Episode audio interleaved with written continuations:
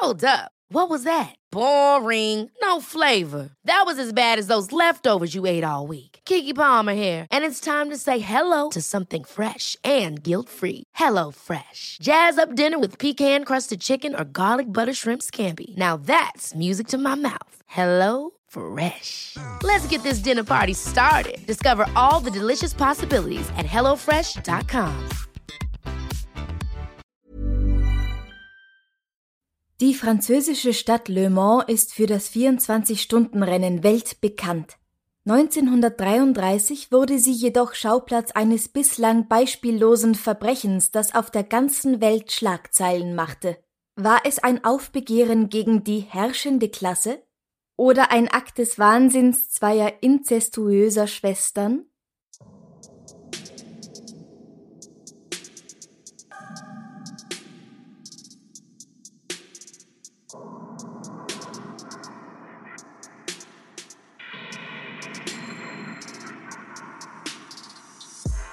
Servus, dich. herzlich willkommen bei Darf's ein bisschen Mord sein? Dein Podcast zum Thema wahre Verbrechen.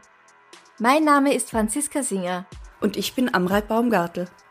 Bevor wir beginnen, möchte ich kurz darauf hinweisen, dass es zahlreiche Möglichkeiten gibt, uns und diesen Podcast zu unterstützen. Mehr dazu gibt's am Ende dieser Folge.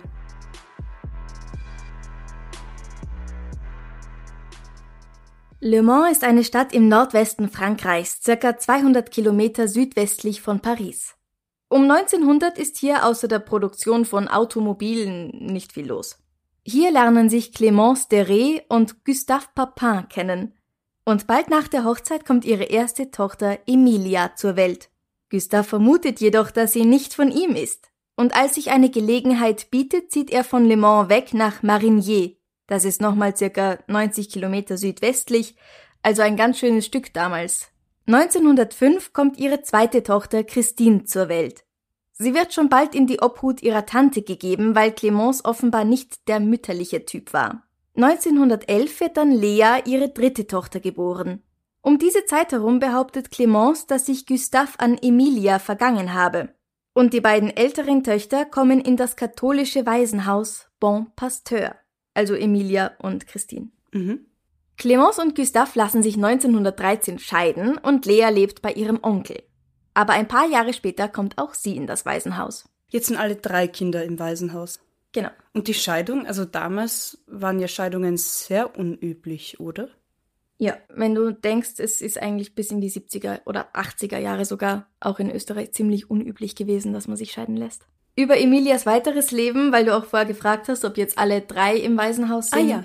ist nichts weiter bekannt. Es wird angenommen, dass sie dem Orden beitrat und dann bis zu ihrem Tod als Nonne dort gelebt hat. Christine wollte auch Nonne werden, aber da man damals in Frankreich erst mit 21 Jahren volljährig war und damit dann auch erst alleine Entscheidungen treffen konnte, konnte ihre Mutter über ihre Zukunft entscheiden und die wollte, dass Christine eine Arbeit als Magd antritt. Das war die mittlere Tochter. Mhm. Die ältere ist schon Nonne, Nonne? und dann Christine muss Magd werden, auch Ja. wenn sie da vielleicht gar keine Lust hat. Als auch Lea endlich alt genug ist, um arbeiten zu gehen, also so 14 oder 15 Jahre circa, bekommt auch sie eine Stelle als Magd. Christine wird als gute Köchin beschrieben, die hart arbeitet, aber hin und wieder recht aufmüpfig ist. Lea dagegen heißt es, ist eher still und introvertiert und sehr gehorsam. Das genaue Gegenteil von der Christine. Hin und wieder arbeiten die beiden in demselben Haus, aber erst 1927 bekommen sie dann beide eine feste Stelle unter ein und demselben Dach, und zwar bei der Familie Lancelin. Die Lancelins sind der pensionierte Jurist René, seine Frau Leonie und ihre erwachsene Tochter Geneviève. Die Zustände, unter denen die Haushaltsangestellten damals leben, sind nicht gerade toll, wie du dir vielleicht vorstellen kannst. Sie bekommen zwar Kost und Logis von ihren Herrschaften, aber die Verpflegung ist meist wenig, also es gibt wenig zum Essen und die Schlafzimmer sind keine gemütlichen Schlafzimmern, sondern kleine Kammern. Und außerdem haben sie nicht viel Freizeit. Sie arbeiten 14 Stunden am Tag und haben einen halben Tag frei in der Woche. Oh, ich glaube, da wäre das Leben als Nonne vielleicht sogar noch angenehmer. Wenn man mal ein paar Stunden frei hat, dann geht man zum Spazierengehen in den Park oder leistet sich einen Kaffee oder man trifft sich mit Freundinnen im Theater oder in einem Lichtspielhaus. Also eh nicht so anders wie heute. Die Klassen oder die sozialen Schichten bleiben alle unter sich. Die Haushälterinnen sind also mit Haushälterinnen befreundet und gehen dann auch nur mit Dienern aus. Aber Christine und Lea haben an solchen Aktivitäten überhaupt kein Interesse. Sie bleiben immer unter sich und sparen ihr Geld. An Freundschaften oder vielleicht gar einen Freund zu haben, haben sie gar kein Interesse. Nur in die Kirche gehen sie jeden Sonntag. Mit schicken Kleidern. Das ist alles, was sie sich leisten. Die Beziehung zwischen den Lancelins und den Schwestern ist nicht die beste, aber muss man auch sagen, für damalige Verhältnisse nicht als besonders zu bezeichnen. Also wenn man liest, dass Madame Lancelin ihre Dienerinnen körperlich bestraft, wenn sie irgendwas falsch machen, sie zwickt oder schlägt oder mit dem Kopf gegen die Wand donnert, Wow. dann ist das damals nichts Besonderes. Lea soll einmal zu ihrer Schwester gesagt haben, qu'elle ne recommence pas ou je me défendrai. Also in etwa, wenn sie das noch einmal macht, dann werde ich mich aber verteidigen. Durfte sie natürlich nicht. Ja, dann verliert sie ihren Job sofort und kriegt vielleicht keine neuen mehr, zumindest in der Umgebung nicht mehr. Wie war das denn damals mit Menschenrechten? Nee, die kamen erst viel später. Ja, gut, du lachst. Ja, ja, ich bin gerade, ich bin gerade im Zusammensammeln, aber das war eben ganz normal, eben Hausangestellte hat man, besitzt man und wenn man die züchtigt oder bestraft, dann ist das durchaus gang und gäbe und okay. Die Herrschaften und ihre Diener sprechen kaum miteinander. Wenn überhaupt, dann spricht nur Madame Lancelin mit ihnen und da eigentlich auch nur mit Christine. Sie gibt ihr einen Auftrag, manchmal auch nicht mündlich, sondern sie schreibt ihr irgendwie einen Auftrag auf ein Stück Papier und gibt ihr dann das. Und die Christine gibt dann diesen Auftrag, wenn er nicht für sie war, an die Lea weiter. Und mehr ist da nicht. Aber wie gesagt, es ist relativ normal für diese Zeit. Auch wenn es heute sehr herzlos und kalt und ziemlich komisch klingt. Aber damals war das gang und gäbe. Und doch setzt sich Madame Lancelin 1929, da ist Lea circa 18, also immer noch nicht volljährig, bei ihrer Mutter Clemence dafür ein, dass das Mädchen ihren gesamten Lohn behalten darf und der Mutter nichts mehr davon abgeben muss. Ach, mussten die Mädchen damals noch von dem Sie war nicht volljährig und deswegen ging ein Teil ihres Lohns anscheinend auf ihre Mutter über. Das ist ja praktisch für die Mutter. Das ist sehr praktisch für die Mutter. Ich glaube auch, dass das der einzige Grund ist, warum sie wollte, dass die Mädchen Mägde werden. Und nicht Nonnen. Mhm. Eine Nonne verdient wahrscheinlich nicht sehr viel. Ja, das gehört alles der Kirche und nicht. Ja.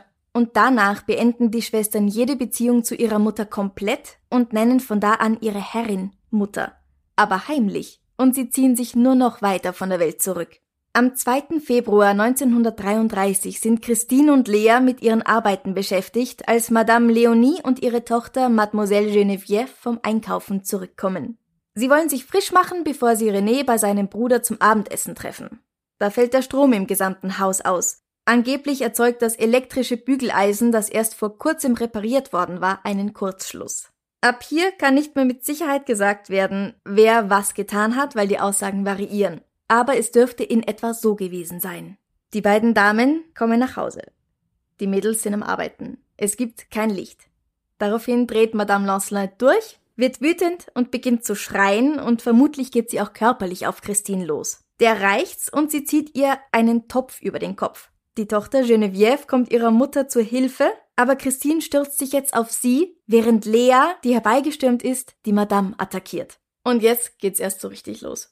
Die beiden Schwestern reißen ihren Herrinnen die Augen aus. Sie reißen ihnen die Augen aus. Mit ihren Fingern. Und werfen sie auf den Boden. Wie, also re- rein anatomisch. Du greifst, ich weiß auch nicht. Wie? wie? Du brauchst vor allem, glaube ich, einen sehr starken Willen dazu. ja. Oder einen großen Wahnsinn. Also sie werfen die Augen auf den Boden. Ja, sie reißen ihnen die Augen aus und dann tun sie es halt nicht in ihre Taschen stecken, sondern halt mal beiseite legen. Ja, und dann. Mhm. Und dann gehen sie nach unten, holen aus dem unteren Stockwerk einen Hammer und ein Messer und massakrieren die beiden Frauen weiter, die sich nicht wehren können, weil sie von Schmerz gepeinigt blind herumkriechen auf dem Boden. Ja, dass man das überhaupt überlebt, also nicht in Ach, du Ohnmacht kannst fällt. viel überleben. Na, ich meine rein vom Blutverlust. Also wenn ich Augen ausreiße, dann wird da ja auch einiges an, an Blut. Vielleicht sind sie auch in Ohnmacht gefallen, das steht nirgends. Okay. Kann man eigentlich nur hoffen, dass sie... Ich wollte gerade sagen, ich würde es ihnen wünschen. Christine und Lea heben ihrer Herrin und deren Tochter die Röcke hoch und schneiden ihnen die Schenkel und das Gesäß auf. Und dann beschmieren sie auch noch die Mutter mit dem Regelblut ihrer Tochter. Aber saugrauslich. Im französischen Wikipedia steht sogar, dass sie die beiden behandelt hätten, wie man Kaninchen zum Kochen präpariert hat. Aufschneiden, das ausbluten, Augen rausnehmen, etc. Und das Ganze dürfte mehr als eine Stunde gedauert haben. Das aber würde Sinn machen, wenn die beiden hauptberuflich Köchinnen und Mägde sind. Wie weidet man Tiere aus? Wie kocht? Also nein, ich sag nicht, dass ich sie verstehe. Nein. Aber es macht Sinn. Gelernt ist gelernt. Richtig? Geht's noch weiter? Währenddessen wartet der Monsieur Lancelin immer noch auf seine Frau und seine Tochter, weil sie wollten ja zusammen Abendessen. Stimmt. Und weil sie so lange auf sich warten lassen, geht er zu seinem Haus zurück und schaut, wo sie bleiben. Das Haus ist verschlossen, es leuchtet kein Licht durch die Fenster, es ist alles vollkommen düster. Also holt er die Polizei, die die Eingangstür aufbricht, und dann sehen sie das Massaker. Das Auge auf der Treppe, das Blut, die zu Brei geschlagenen Frauen. Natürlich nehmen sie an, dass die Dienerinnen dasselbe Schicksal erleidet hat und machen sich auf die Suche nach ihnen. Sie finden sie im ganzen Haus nicht und stehen schließlich vor ihrer verschlossenen Schlafzimmertür. Auf ihr Klopfen antwortet niemand, also lassen sie auch diese Tür aufbrechen. Und als sie in das Zimmer sehen, finden sie die beiden Schwestern nebeneinander im Bett. Nur eine Kerze brennt. Sie sind nackt. Ich stelle mir immer vor, dass sie da in Löffelchenstellung gelegen sind, aber ich weiß es nicht. Na, ich habe sie gerade eher so, so zu sich gewandt vor mir. Aber noch am Leben. Also die beiden liegen da nackt im Kerzenschein, aber es geht ihnen scheinbar gut. An einer anderen Stelle heißt übrigens, dass sie ihre Nachtgewänder anhatten, aber ich habe es irgendwie immer so gehört, dass sie nackt waren. Es ist auch schöner. Es ist mysteriöser und ästhetischer für, ja. Aber egal wie, sie haben sich jedenfalls nach dem Doppelmord ausgezogen, gewaschen, haben alle Türen und Fenster des Hauses verriegelt, haben die Lichter gelöscht, also die Kerzen, die sie wahrscheinlich nach dem Stromausfall angemacht hatten, und dann haben sie sich miteinander ins Bett gelegt. Der Hammer mit Blut und Haaren drauf war auch noch bei ihnen im Zimmer. Als die Polizisten fragen, was denn jetzt eigentlich los war, geben Lea und Christine sofort zu, dass sie ihre Herrinnen getötet haben. Und auf die Frage warum, sagen sie, es war Selbstverteidigung. Ohne Vorsatz, ohne Motiv. Der Prozess wird zu dem Ereignis des Jahres 1933. Naja, zumindest in Frankreich. Der Fall ist natürlich interessant. Einerseits ist sowas noch nie vorgekommen. Andererseits, Frauen morden sowieso nicht, schon gar nicht so brutal. Und noch dazu Dienstmädchen. Das ist ja nochmal ähm, beängstigend für die gesamte Oberschicht. Ja, ganz genau. Die Oberschicht bekommt ganz schön Angst, dass sich vielleicht jemand von ihren Bediensteten ein Beispiel daran nehmen könnte. Oh ja. Und die intellektuelle Elite sieht den Mord als ein Aufbegehren gegen die Bourgeoisie. Simone de Beauvoir und Jean-Paul Sartre feiern die Frauen als Heldinnen des Klassenkampfes. Und auch für den noch jungen Psychiater und Psychoanalytiker Jacques Lacan ist der Fall ein gefundenes Fressen. Alle Zeitungen berichten darüber und die Leute strömen in Massen zu dem Gericht, um bei dem Verfahren live dabei zu sein. Das Event des Jahres. Die beiden Schwestern werden bis zu ihrer Verhandlung getrennt voneinander im Gefängnis untergebracht. Als sie sich einmal sehen dürfen, reißt Christine ihre Kleidung auf und schreit Sag ja, sag ja, woraufhin alle davon ausgehen, dass die beiden Schwestern eine Liebesbeziehung hatten. Im Juli 1933 versucht Christine sich selbst die Augen auszureißen und wird daraufhin in eine Zwangsjacke gesteckt. Da scheint ein Muster dahinter zu sein. Hm? Sie gibt später zu Protokoll, dass sie an dem Tag im Februar genauso einen Anfall gehabt hätte, der den Doppelmord ausgelöst hat. Die Verteidigung plädiert auf vorübergehende Unzurechnungsfähigkeit der beiden, bekräftigt dadurch, dass es in der Familie andere Fälle von Geisteskrankheiten gegeben hat. Ein Cousin hat sich im Irrenhaus umgebracht. Und ja, damals hat man Irrenhaus gesagt. Der Großvater war für seine Gewaltausbrüche bekannt und einer der Onkel hat sich selbst umgebracht. Die beiden werden einer psychiatrischen Untersuchung unterzogen, wobei sie für geistig gesund und zurechnungsfähig erklärt werden. Die Ärzte sagen auch, dass die beiden eine rein schwesterliche und keinesfalls eine inzestuöse Beziehung gehabt hätten. Während der Verhandlungen bleiben die Schwestern überwiegend stumm, und wenn sie antworten, kommt kaum mehr als ein Flüstern heraus. Ein weiterer Arzt sagt allerdings aus, dass die Schwestern nicht gesund sein können. Er meint, dass die beiden ihre eigenständigen Persönlichkeiten verloren hätten und die von Christine, der dominanteren der beiden, angenommen hätten. Es gab zu dem Zeitpunkt im Prinzip weder Lea noch Christine und sie haben, das ist sehr interessant, auch das Wort wir nicht mehr verwendet, sondern nur noch von ich gesprochen. Eine dritte Persönlichkeit, also die die Morde begangen hat. Auch während ihres Prozesses werden sie mehrmals sagen, dass sie ihren Chefs absolut nichts vorzuwerfen hatten. Sie wurden gut bezahlt, sie hatten ausreichend Geld, sie wurden gut ernährt, gut untergebracht, gut behandelt. Gut behandelt, naja. Na, aber wenn du sagst, dass es damals normal war, also wenn das, dann war das in dem Rahmen sicher gut behandelt zu der mhm. Zeit. Im September 1933 werden sie schließlich nach einer kurzen Beratung für schuldig erklärt. Der Richter sagt, dass Lea nur Christinens Befehlen gehorcht hat und daher wird sie zu zehn Jahren Zuchthaus verurteilt. Über Christine hingegen wird die Todesstrafe verhängt. Tod mittels Enthauptung mit einer Guillotine.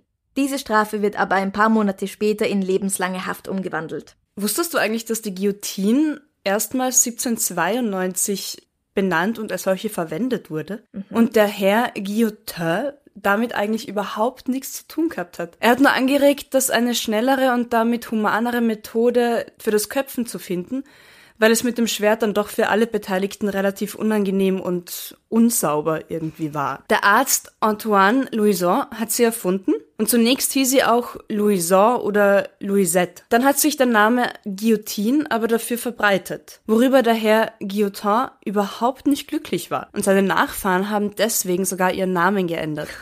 Oh, Scheiße. Da willst du Menschen irgendwie schützen und ihnen Leid ersparen und was passiert? Das berühmteste Todesbeil der Welt wird nach dir benannt. Ja. In der Haft wird Christine depressiv und vermehrt auffällig und sie weigert sich zu essen. Sie wird deswegen in eine psychiatrische Anstalt in Rennes verlegt, weil man sich dort besser um sie kümmern kann, aber sie stirbt im Jahr 1937, weil sie einfach so stark abmagert an einer Infektion.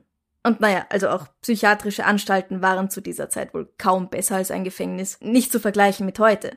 Als das Spital im Jahr 1944 zerbombt wird, werden auch alle ihre Unterlagen mit zerstört. Wegen guter Führung muss Lea nur acht von zehn Jahren im Gefängnis absitzen und lebt nach ihrer Entlassung 1941 mit ihrer Mutter in Nantes. Das ist circa 200 Kilometer weiter im Westen. In Le Mans darf sie nämlich nicht mehr leben, hat das Gericht beschlossen. Sie arbeitet jetzt unter falschem Namen in einem Hotel als Zimmermädchen und nennt sich nicht mehr Lea, sondern Marie.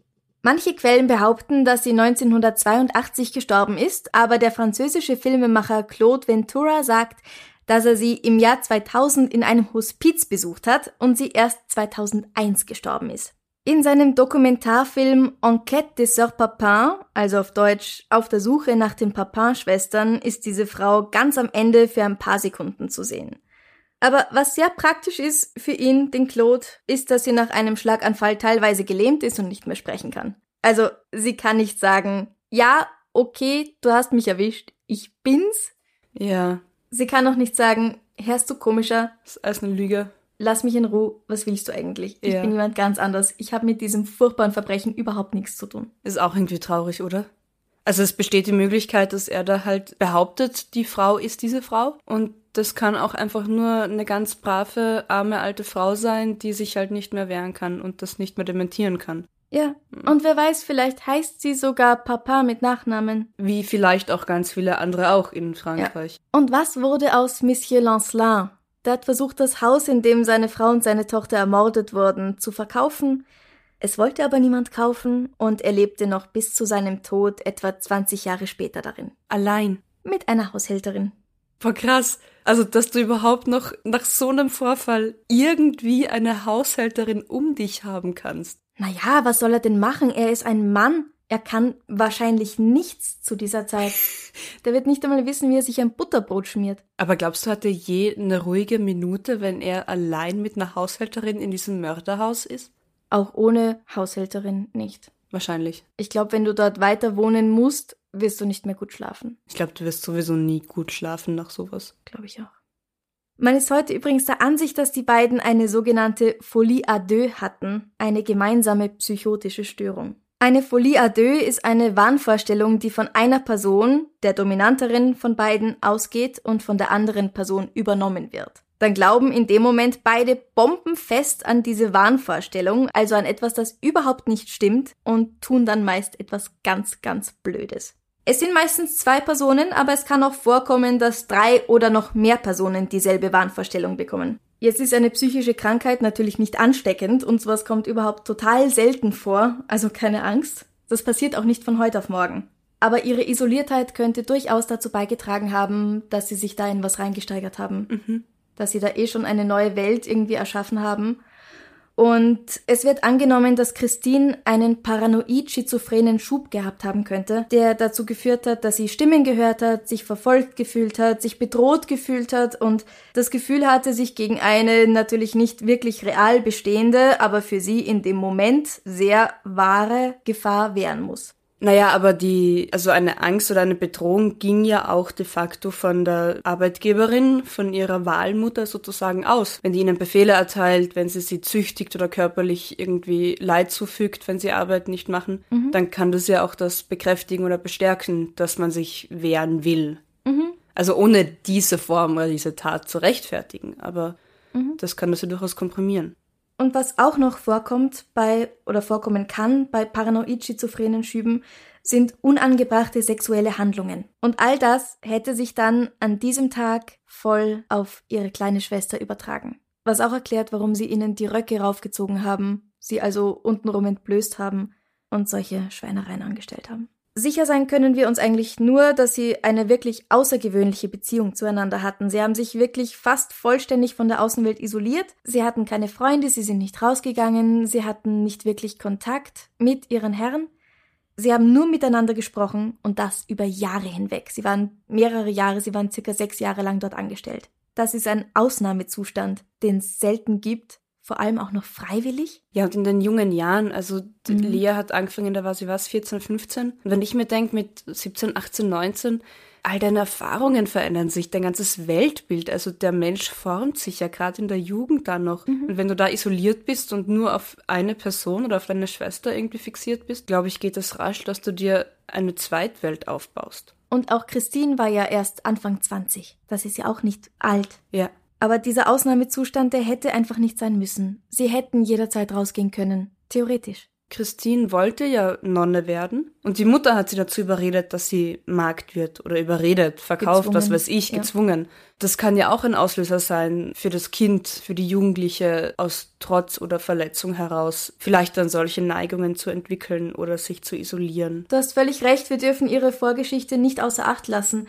Wir wissen auch nicht, was sie als Kinder erlebt haben. Vielleicht hat der Vater wirklich ihre älteste Schwester, die Emilia, vergewaltigt. Vielleicht hat die Christine das immer miterlebt, weil die Lea war, glaube ich, zu jung dafür. Oder was auch sein kann, ist, dass die Nonnen sich in dem Waisenhaus, in dem Heim an ihnen vergangen haben. Dass es da sexuelle Übergriffe gab oder dass sie einfach regelmäßig windelweich geprügelt worden sind oder in, auch dort isoliert wurden. Das kann sein. Was ich mir gedacht habe, ist, ist diese Unterstellung, dass sie miteinander was gehabt haben, also inzestuös verbandelt gewesen sind miteinander.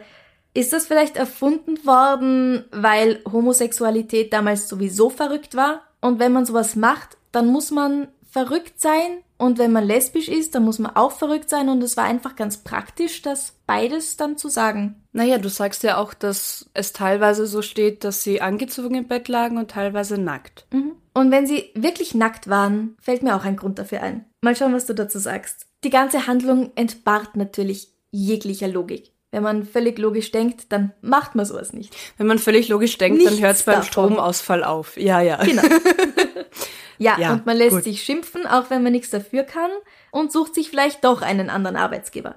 Ja, oder haut man mit einer Ohrfeige zurück, wenn man wirklich. Wenn man hart drauf Wenn man mutig ist, ja. ist, ja. Aber Vielleicht haben sie sich ausgezogen, weil sie bei der Tat ihre Arbeitskleidung anhatten und nachdem sie sich ihrer Herrinnen entledigt hatten, wollten sie sich auch noch ihrer Arbeitskleidung entledigen und damit alles ablegen, was mit diesen Leuten zu tun hat. Sie haben das Haus nicht verlassen, natürlich nicht, weil eigentlich wäre das der logische Schluss, dann auch noch wegzugehen. Sie hatten genug Kleider, heißt's. Weil sie ja nie ausgegangen sind, haben sie sich schöne Kleider gekauft, mit denen sie dann sonntags in der Kirche herumflaniert sind. Also sie hätten sich was anderes anziehen können. Sie hätten ihr Geld nehmen und verreisen können. Ganz neu anfangen. Was du da beschrieben hast, ich versuch's mir nicht wieder bildlich herzuholen, muss für zwei junge Frauen auch körperlich wahnsinnig anstrengend sein. Mhm. Und dann bist du in einem emotionalen Hochzustand. Mhm. Das kippt irgendwann alles, das fällt irgendwann alles. Ich kann durchaus verstehen, dass die dann nach dieser Tat und nach dem Reinigen und sich irgendwie duschen und sauber machen, naja, man sich auch einfach mal, ja, waschen, wie auch immer. In meinem Kopf haben sie geduscht. ähm, sich dann einfach mal ins Bett legen und mal runterkommen, vielleicht Revue passieren lassen, was gerade passiert ist. Wahrscheinlich nicht mal das. Ausatmen irgendwie, wieder runterkommen. Weil geplant dürfte das Ganze nicht gewesen sein. Wenn sie es geplant hätten, dann hätten sie sich das Geld und die Kleider beiseite gelegt. Eine weitere Theorie ist, und ich bin gespannt, was du dazu sagst, dass sie wirklich was miteinander hatten. Und zwar haben sie in dem Moment vielleicht, als die Madame und deren Tochter nach Hause gekommen sind, gerade miteinander rumgeschmust. Die haben sie erwischt, sie haben es gesehen und deswegen haben sie ihnen die Augen ausgerissen. Es macht logisch, so wie du es erklärst, sehr, sehr viel Sinn, auf jeden Fall. Es würde vor allem eben die Augen erklären. Ja, sie haben ihnen nicht einfach den Schädel eingeschlagen, sie Richtig. haben sie nicht erwürgt, sie haben ihnen die Augen rausgerissen. Und zwar so, dass angeblich die Augen von Madame in ihrem Halstuch lagen, in den Falten ihres Schals, und ein Auge von Geneviève auf der Treppe war. Also sie haben sie nicht einfach eingedrückt, sie haben sie wirklich. Raus. Ja, ja, danke für das Bild. Ja, das sind meine Theorien dazu. Ich glaube, es wird psychologisch definitiv Sinn machen. Lesbisch sein war damals definitiv verpönt und verboten. Inzest noch dazu. Zwei Schwestern. Ist immer noch verboten. Und verpönt. Ja. Aber ich meine, so zu dieser Zeit, das kann schon sein, dass das so einen Schock auslöst. Also so eine Übersprungshandlung. Der Fall von Lea und Christine Papin ging in die Geschichte ein. Es gibt einige Filme und Theaterstücke, die diesen grausigen Doppelmord als Vorbild haben. Und das wohl bekannteste Theaterstück davon ist Die Zofen von Jean Genet. Kennst du? Ja. Und siehst du die Parallelen? Also ich erkläre es kurz. Dieses Stück von Jean Genet wurde 1947 geschrieben und wie ich gesagt habe, war der Fall Papin einfach wahnsinnig bekannt in Frankreich. Und vor allem auch in der intellektuellen Elite. Die Dichter, die Künstler wussten alle davon und es war wirklich in aller Munde. Du bist an dieser Geschichte in Frankreich nicht vorbeigekommen. Im Stück heißen die Schwestern Solange und Claire und sie ermorden ihre Herrin nicht, aber sie träumen davon, es zu tun. Während die Herrin außer Haus ist, ziehen sie ihre Kleider an und spielen Rollenspiele. Claire ist die Madame, Solange ist die Zofe. Erst wollen sie die Madame erwürgen, aber dann schwenken sie um und wollen sie mit einer Tasse Tee vergiften. Und sie gehen in ihren Rollen so auf, dass am Ende Claire den Tee trinkt und stirbt, während Solange sich der Polizei stellt. Es ist jetzt nicht eins zu eins die Geschichte und Genet bestreitet, dass es ihm als Vorbild gedient hat. Ach, wirklich? Aber ich denke, die Parallelen sind nicht zu bestreiten. Und in Wirklichkeit wirst du immer von irgendwas inspiriert, auch wenn es dir in dem Moment nicht so ganz bewusst ist. Ja. Dieses Stück soll übrigens von drei Männern gespielt werden und nicht von Frauen. Also Madame, Solange und Claire sollen von Männern gespielt werden. Wirklich? Mhm. Hat Genet veranlasst? Ja, zum Glück hält sich da selten jemand dran. Ich wollte gerade sagen, also ich kenne das Wenn eher mit, mit Frauenbesetzungen. Was ich nicht brauche, ist, dass alte Männer junge Frauen spielen in einem Theaterstück, wo es eh schon keine Rollen für Frauen gibt. Richtig. Und genug Männerrollen. Und außerdem Nein. wozu? Damit man sich über die Frauen noch mehr lustig macht, indem man Männer in Röcke steckt? Ja. Ich verstehe es nicht. Jetzt, gibt's einen Grund dazu, warum? Warum das Männer spielen sollen? Das musst du den Herrn Genet fragen, der ist tot. Es kann natürlich sein, dass es da draußen sehr gute Inszenierungen gibt, wo Männer dieses Stück spielen. Aber jetzt so aus dem Bauch heraus würde ich sagen, ich würde es mir lieber mit Frauen anschauen. Und ganz interessant finde ich, dass vor ein paar Jahren in New York das Stück von ähm, Kate Blanchett und Isabelle Huppert gespielt worden ist. Uh, spannend. Ich habe gerade eine Theorie zu der Männerbesetzung. War Genet schwul? Ich kenne die Inszenierungen, dieses ganze Spielerische, sehr lasziv und geschmeidig. Es hat immer diesen erotischen Touch, der mitschwingt. Vielleicht war das seine verkappte Fantasie, dadurch, keine Ahnung, Männer spielen zu sehen, miteinander, in, in Rollenspiele und das irgendwie auf die Bühne zu bringen. Weil wenn man ein Stück über Männer schreibt, dann geht das wieder nicht. Richtig. Und deswegen schreibt man das Stück, das man haben möchte und sagt, es sind Frauen, aber ich bin so fancy, ich lasse es von Männern spielen. Richtig. Und um modern ich, zu sein. Ah, Oder? okay. Ja, gute Theorie. Wenn dir die heutige Folge gefallen hat und du gern ein bisschen mehr davon hättest, folge uns auf Instagram at darfs ein bisserl Podcast. Teile die Folge auf Facebook, gib uns 5 Sterne in deiner Podcast-App und erzähl all deinen Freunden und Kollegen von uns. Du kannst uns auch auf einen Spritzwein oder einen Kaffee oder ein Stück Pizza einladen. Und zwar auf co-fi.com slash darf's ein bisserl Mord sein. Wenn du gern ein bisserl Extras hättest, kannst du die über Steady bekommen. Steady gibt uns die Möglichkeit, jede Woche eine neue Folge plus monatliche Bonusepisoden und anderes exklusives Material herzustellen. Alle Links dazu gibt es auf unserer Homepage darf's ein bisserl Mord sein.com. Und jetzt gibt's noch was Schönes zum Abschluss. So, und jetzt noch was Schönes zum Abschluss. Wir waren heute ja bei Theater und die Zofen. Jetzt habe ich eine Frage an dich, Franziska. Ich habe Angst. Nein. Ganz spontan. Wenn dein Leben ein Theaterplakat wäre, wie würde dieses Plakat aussehen? Okay, ähm, ganz spontan. Ja. Ich denke mir an so alte Kinoplakate gerade, die Oh. gemalt worden sind Ja. früher. Ähm, Also gemalt. Kein, kein Foto, sondern. was genau drauf ist? Ich sehe ein, eine Höhle. Mhm. Oh Gott, jetzt werden mich alle Psychoanalytiker da draußen auseinandernehmen. Vielleicht irgendwie sowas wie ein Amethyst? Für alle, die das jetzt nicht wissen, das ist ein Kristall, dessen Innenleben sehr lila ist und nach außen hin ist er Stein. Genau. Und er hat aber heilende Kräfte, oder? Sagt man. Uh, Oder? Ja. Ja?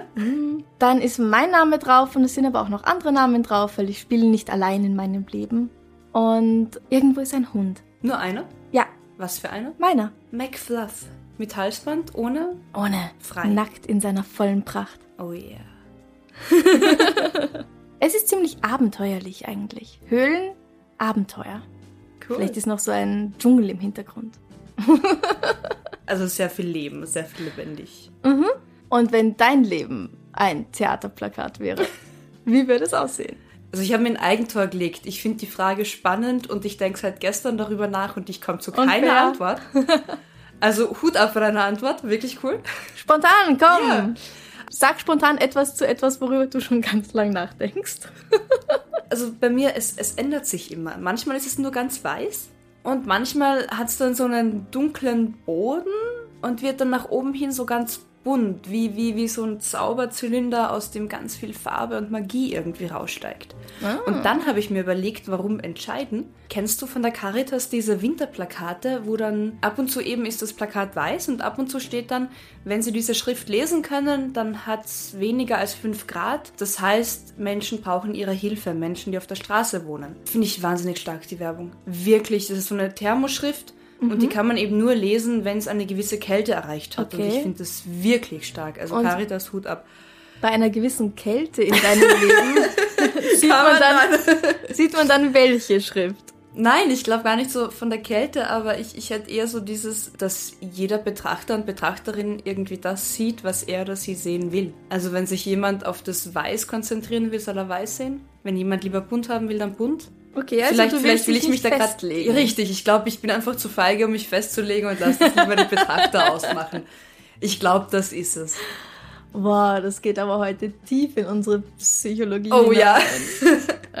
Von Psychoanalyse, Inzest, Freud und ähm, Lacan hieß der Mann, ja. ja. Vielleicht mag uns ja jemand das Theaterplakat seines Lebens aufmalen und dann zuschicken. Das wäre stark. Ich glaube, ich mache das heute Abend. Es gibt ja dieses Baumzeichnen, verrate ich mich jetzt. Man sagt Kindern. Na, es, es, gibt, es gibt so eine Übung von Zeichnen einen Baum und dann, dann kann man anhand dieses Baumes ablesen, wie es einem gerade geht. Je nachdem, ob er Wurzeln hat, ob er keine Wurzeln hat, wie groß, wie klein er ist, ob er das Blatt ausnimmt oder nicht. Ja, und wir machen Theaterplakate aus unserem Leben. Ja, wow. Ich glaube, jetzt brauche ich ein Bier. Ja, Dann lass uns doch noch ein Cheers. Bier trinken. lass uns ein Bier trinken.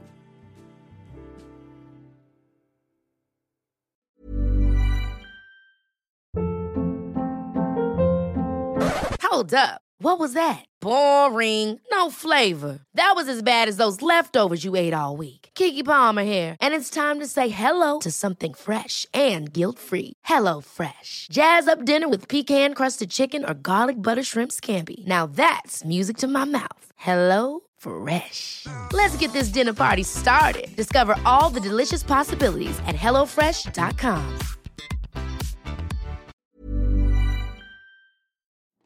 Liebe findet den unterschiedlichsten Ausdruck quer durch die Geschichte. Doch ist es wirklich immer Liebe?